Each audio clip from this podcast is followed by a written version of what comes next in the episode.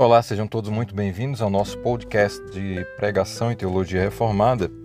E hoje o tema vai tratar sobre um dos pontos do calvinismo, a perseverança dos santos. Porque o crente reformado guarda a certeza da sua salvação? Seria baseado naquilo que ele é, naquilo que ele faz? Porque as pessoas se escandalizam tanto nessa doutrina de que o crente foi salvo de uma vez e definitivamente, e ele há de perseverar até o final. Vamos ler um texto da Santa Palavra de Deus. Se você quiser e puder abrir a sua Bíblia, abra a sua Bíblia no livro de Romanos, capítulo 8, verso 32, que vai nos dizer assim: Aquele que nem mesmo a seu próprio filho poupou, antes o entregou por todos nós, como nos não dará também com ele todas as coisas. É, Romanos 8 trata de coisas muito preciosas para a nossa alma. Você vai falar, você vai ler sobre a libertação da nossa natureza humana, lá do capítulo 8, né, do verso 1 ao 4, a vida no espírito e a vida na carne, 8, 5 ao 11, a entrada na família de Deus, verso 12 ao 17, a esperança gloriosa, verso 18 ao 25, a ação sinérgica Aí falou em sinergismo, alguns calvinistas é, já se preocupam, né? Mas o sinergismo aqui é da ação de Deus e do Espírito e a infalibilidade desta salvação, que é do verso 31 ao 39. E é sobre isso que esse texto está dizendo, a infalibilidade da salvação. É, em uma leitura rápida, Alguém pode pensar que esse texto está falando sobre bens materiais, alguma coisa do tipo casas, carros, mansões, iates, né? Porque o texto está dizendo todas as coisas. Mas ele nos fala dos recursos da graça que estão disponíveis e que dão total confiança do crente de que o Senhor tem as suas ovelhas em suas mãos e nenhuma delas será arrebatada, como está escrito em João capítulo 10, verso 28 de que a boa obra começada também será terminada, como em Filipenses capítulo 1, verso 6, e de que a ação do Espírito em nós não é uma roleta russa, não é um sorteio, mas que segundo a vontade de Deus, o Santo Consolador, que é citado aqui neste capítulo, o Espírito Santo, aplica no coração do crente um anseio pelas coisas eternas. Mas por que, que ele faz isso? Seria jogando isso para todos e aquele que perseverar depois vai ser salvo, embora todos tenham recebido, mas aquele que for muito perseverante, resiliente, irá receber as santas promessas de Deus. Aqui o texto é muito claro. Aqui está dizendo que ele conhece plenamente a mente de Deus e sabe quem é o é alvo dessas promessas que Deus faz na sua palavra. Leia 1 Coríntios capítulo 2, verso 10. E aqui no capítulo 8 de Romanos, os, os dois últimos versículos, que às vezes são tão mal compreendidos, falam exatamente sobre isso, sobre a ação do Espírito Santo aplicando no coração do crente, não jogando a salvação para todos e, e conseguindo ganhar alguns, mas aplicando de forma eficaz naqueles que ele já sabe de antemão, porque ele é Deus e porque sabe qual é a vontade de Deus, porque é o Espírito de Deus que perscruta a mente de Deus, conhece quem são aqueles que hão de herdar a salvação e a vida eterna, e mais do que simplesmente conhecer, o Espírito Santo estava no pacto eterno. Se é que nós podemos falar em estar, né? A linguagem humana é sempre tão pobre para falar do eterno. Mas o pacto da graça feito entre Deus Pai, Deus Filho e o Espírito Santo, antes que houvesse qualquer coisa, o Espírito Santo estava ali. Ele já nos conhecia, ele sabe por quem Cristo morreu, e quando ele aplica isso aos corações, ele o faz porque isto já é a vontade de Deus. E quem são os herdeiros das riquezas da graça de Deus, que estão amplamente disponíveis em Cristo? É, um dos maiores brasileiros, Rui Barbosa, na verdade é um dos mais proeminentes brasileiros, né? Ele dizia que Deus é a chave inevitável que abre todos os tesouros do universo.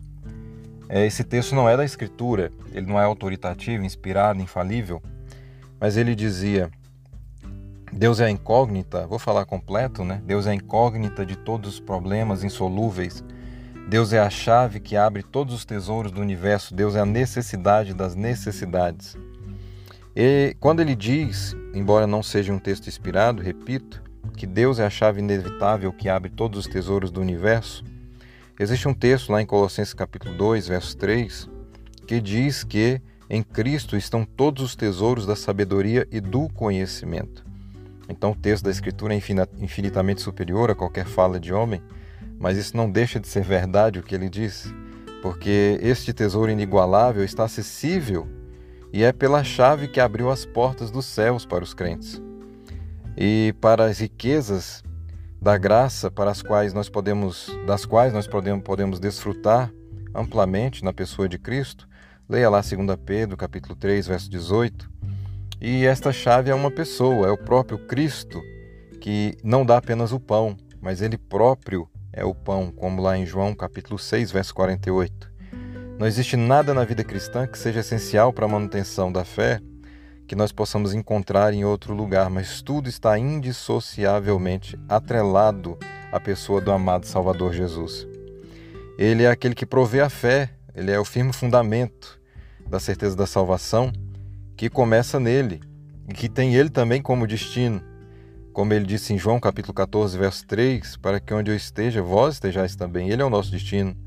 Mas esse texto não está falando apenas sobre o destino final, e sim sobre a certeza do caminho, pois ele é o próprio caminho, construído na história e também construindo a história de cada um, com esta ação providente em todas as coisas. É por isso que o texto diz todas as coisas. É, não vai haver ausência de nada essencial para a fé porque ele basta para os que são seus. E não há nada fora dele que os crentes desejem. Do menor para o maior, Jesus falou sobre o cuidado de Deus sobre os lírios do campo. E mais ainda sobre os seus discípulos. Veja, ele diz em Mateus 6, verso 30: Pois se Deus assim veste a erva do campo, que hoje existe e amanhã é lançada no forno, não vos vestirá muito mais a vós, homens de pouca fé. Ou ainda, quando ele foi questionado sobre não poder perdoar pecados, ele levanta um paralítico e lhe dá completa e perfeita saúde, e aí ele diz: Pois qual é mais fácil, dizer perdoados estão os teus pecados, ou dizer levanta-te e anda? Mateus 9, verso 5. Então nós podemos perguntar o que seria mais difícil: Deus dar ao seu único filho no qual ele tem todo prazer, como Mateus 3,17, 17,5 ou Lucas 3,22. Falta tempo para falar de tanta comunhão que há entre o Pai e o seu Filho. Por que ele nos negaria conceder a graça para o dia de hoje, para que nós continuemos a nossa carreira, guardando a nossa fé até o dia do nosso encontro com Ele? Ora, se Ele nos deu o mais difícil, por que nos negaria o que é mais fácil? Nós vivemos em dias onde a fé tem sido minada e a esperança de muitos tem desvanecido.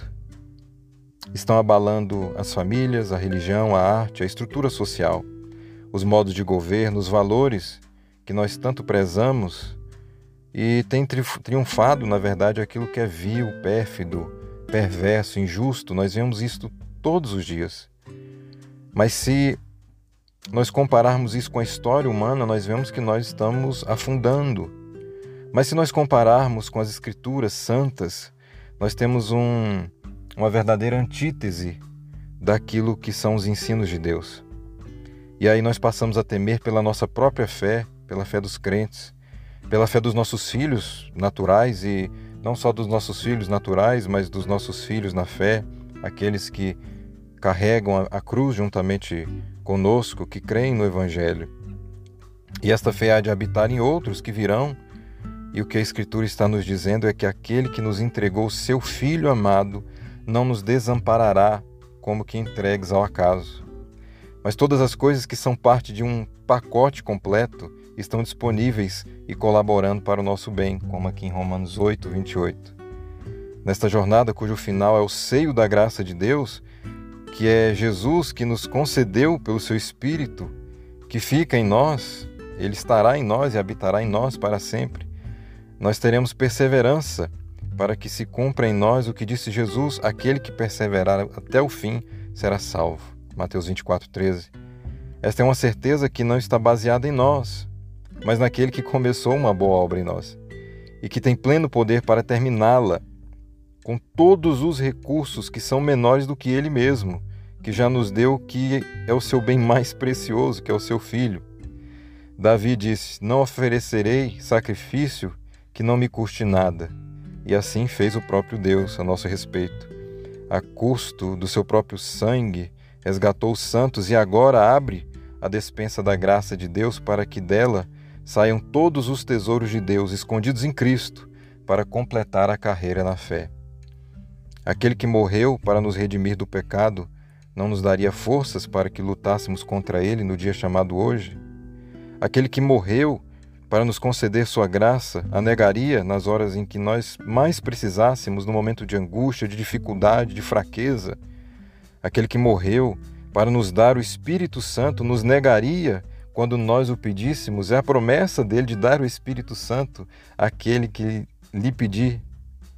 Aquele que nos concedeu por seu favor a verdadeira sabedoria, que é crer no Evangelho da Graça agora nos negaria sabedoria para administrar a nova vida que Ele nos dá de maneira abundante? Pense nisso. A despensa da graça está aberta para que de lá você possa retirar tudo o que é necessário para a manutenção da sua fé no dia de hoje. Pense nisso e creia no Evangelho da Graça. Você vai persistir até o final, não pelo seu próprio poder, pela força do seu braço, mas porque Deus já providenciou tudo aquilo que é necessário para a sua fé.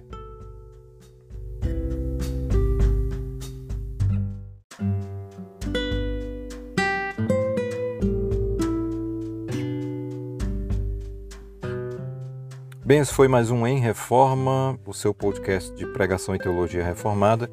Hoje tratando sobre a perseverança dos santos, um dos cinco pontos do calvinismo. Espero que essa palavra seja aplicada ao seu coração e que muitos daqueles que têm dúvidas sobre o assunto possam ser abençoados. A sua salvação ela não está rifada na, na, no seu dia a dia, naquilo que você faz, naquilo que você deixa de fazer, no cenário cultural no qual você está inserido, se você está sob um, sob um cenário de perseguição ou se você está sob um cenário de grande alegria. Deus há de guardar o seu coração, guardar a sua vida. Começou uma boa obra em você e há de terminá-la a salvação não está baseada em você, e isso que significa ter uma salvação baseada em Cristo Jesus. Ela não é baseada naquilo que você é, mas é baseada naquilo que Jesus fez por você de maneira absoluta e definitiva na cruz do Calvário. É isso que é a fé bíblica, é aquilo que a fé reformada prega, e que a salvação não é uma senoide, não é uma evolução, né, uma montanha russa onde você fica menos salvo de manhã, salvo à tarde, aí no fim da tarde você comete um pecado e aí você está menos salvo.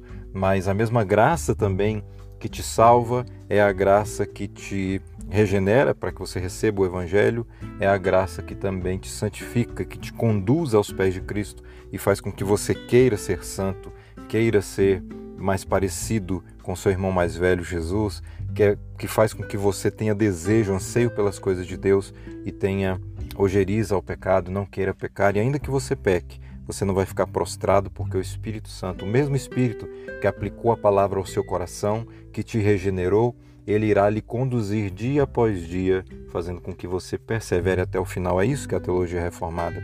Eu já ouvi algumas pessoas dizendo: ah, uma vez salvo, salvo para sempre, então eu posso fazer tudo o que eu quiser, eu posso mergulhar no pecado, posso viver uma vida dissoluta, que eu não perca a minha salvação.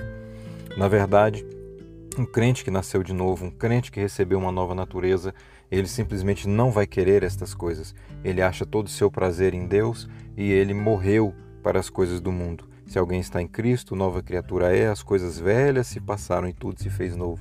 Isso que é regeneração, é ser nova criatura. Mas isso é tema para um outro podcast. Espero que isso abençoe a sua vida e que você entenda também que a teologia reformada não está dizendo que alguém possa viver no pecado e mesmo assim ser salvo. Ao contrário, o crente não vive no pecado porque Cristo já levou os seus pecados sobre ele e ele não terá prazer em viver em meio ao pecado, ou prazer no pecado, ou conviver ou viver pecando. Ele pode até pecar, mas ele será reconduzido à, cruz de Cristo, onde seus pecados foram perdoados e ele vai se arrepender e ele vai seguir a sua carreira até o final. Espero que isso te abençoe. Um forte abraço e até o nosso próximo podcast.